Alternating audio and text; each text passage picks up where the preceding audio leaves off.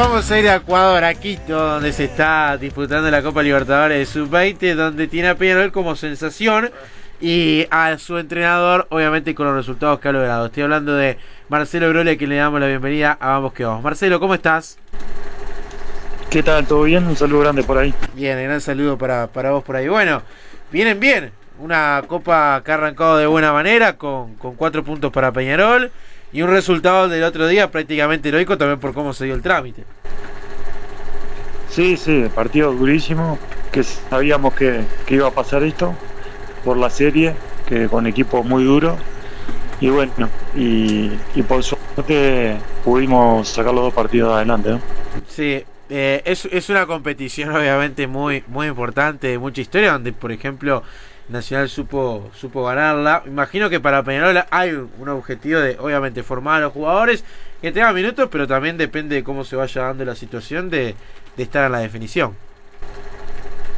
Sí, el objetivo nuestro es claro y, es vinimos acá a competir y a intentar llegar a, lo máximo. Este, obviamente que sabíamos que hay un montón de, de factores, que los rivales muy duros en la serie, el tema de la altura, eh, pero nos preparamos para enfrentar todas las adversidades y, creo que la estamos sorteando bien. ¿Cómo se va adaptando el, el plantel de los jóvenes en una situación tan distinta como justamente la altura?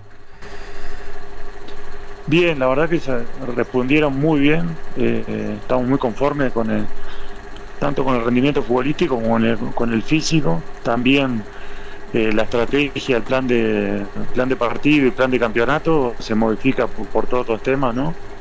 Eh, del primer partido al segundo hice cinco cambios y el, rendimiento de los jugadores ha sido espectacular en el primer partido, o sea, también te marca el grupo que tenemos, que es muy parejo, el, grupo, cuando digo grupo, nuestro equipo, eh, mucha calidad y muchos jugadores. Claro. Eh, ahora juegan ustedes el, sábado frente, frente a Inter, un Inter que ya está eliminado, ¿no? Sí, este, la verdad que es raro porque es un equipo con mucha calidad que se perdió los dos partidos, 1 a 0, partido muy apretado. Pero ya te digo, es una serie muy pareja que todos los equipos, cualquier equipo le puede ganar a cualquiera. Eh, eh, en este Peñarol obviamente uno ha visto y está y está observando jugadores que sin duda tienen un gran futuro, pero uno de los que por ejemplo el otro día tuvo tremenda actuación y hasta tapando un penal es Randall. Eh, hablame un poco de, él.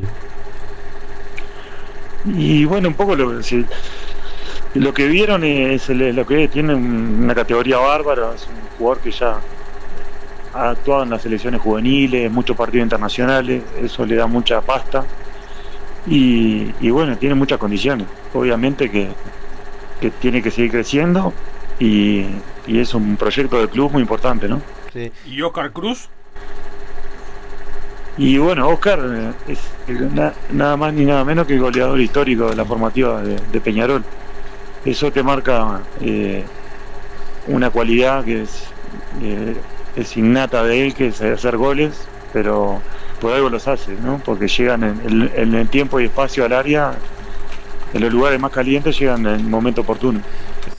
lo, bueno obviamente también de, de Peñarol que pueda contar como, como jugadores como González, Alonso, eh, el González que ha tenido algunos minutos eh, en la pretemporada, obviamente también lo, de Alonso ya con algún recorrido en Peñarol. Hay una mezcla entre jugadores que obviamente están empezando a sumar en el equipo de la Riera y otros que quizás esto pueda ser una buena vidriera.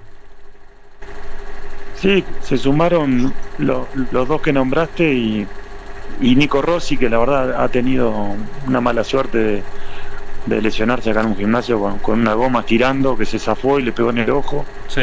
Pero han sumado tanto Nico como, como Matías y, Máximo. Parece que fueron el grupo hace años. Impresionante la, cómo, cómo se unieron al grupo y cómo están eh, acá adentro. En el caso de Rossi, iba a tomar una medicación, pero por el tema del doping no lo hizo y bueno, no, ha estado, ¿no? O mejor dicho, tomó una medicación y eso llevó a que no esté en los partidos. No, no, pero no es por, eh, por la medicación solo, es por el ojo. el, problema grande es el ojo. Ah, sí. Ah. Un, derrame grande ahí. Claro. ¿Y, ¿Y podrá llegar a estar en algún momento en la Copa o difícil? Y es medio. bueno, hoy tuvo la última consulta con el oftalmólogo y sigue más o menos en, Ah, en, recuperación. Todavía no, él no puede entrenar porque tiene mucha Claro. presión en el ojo. y- Claro. Y, bueno, hasta que no se le vaya ese coágulo que tiene, que no le permite que le drene todo ese coágulo, eh, esa sangre, le, le ejerce mucha presión en el ojo y, y lo que están intentando que se le diluya. Así que por ahora no contamos con él. Obviamente a Rossi no, no lo hemos visto, pero ¿qué tiene de Diego? Y. sí. ¿O son muy diferentes? ¿Qué decirte? Eso no es un extremo que tiene una calidad bárbara, tiene, es muy hábil, es muy inteligente en el juego también. eh, eh, hace goles como, como Diego. O sea, yo a Diego no lo dirigí, pero lo- Claro. lo, conozco de verlo, de verlo jugar. Eh, eh, la verdad que ha tenido un año muy bueno en tercera división. Y bueno, eso le llevó a, a- a que Mauricio lo tenga este, en consideración ahí en primera también. Una Ma- lástima que, Sí. yo por ahora no lo pude usar. Sí, claro. realidad. Eh, eh, a la hora de la definición de, de la Copa, obviamente estás enfocado en, en lo que es el grupo, pero imagino que, que algo has visto. Eh, ¿Cómo es el, el panorama en caso de, de acceder a una clasificación? ¿La ve difícil?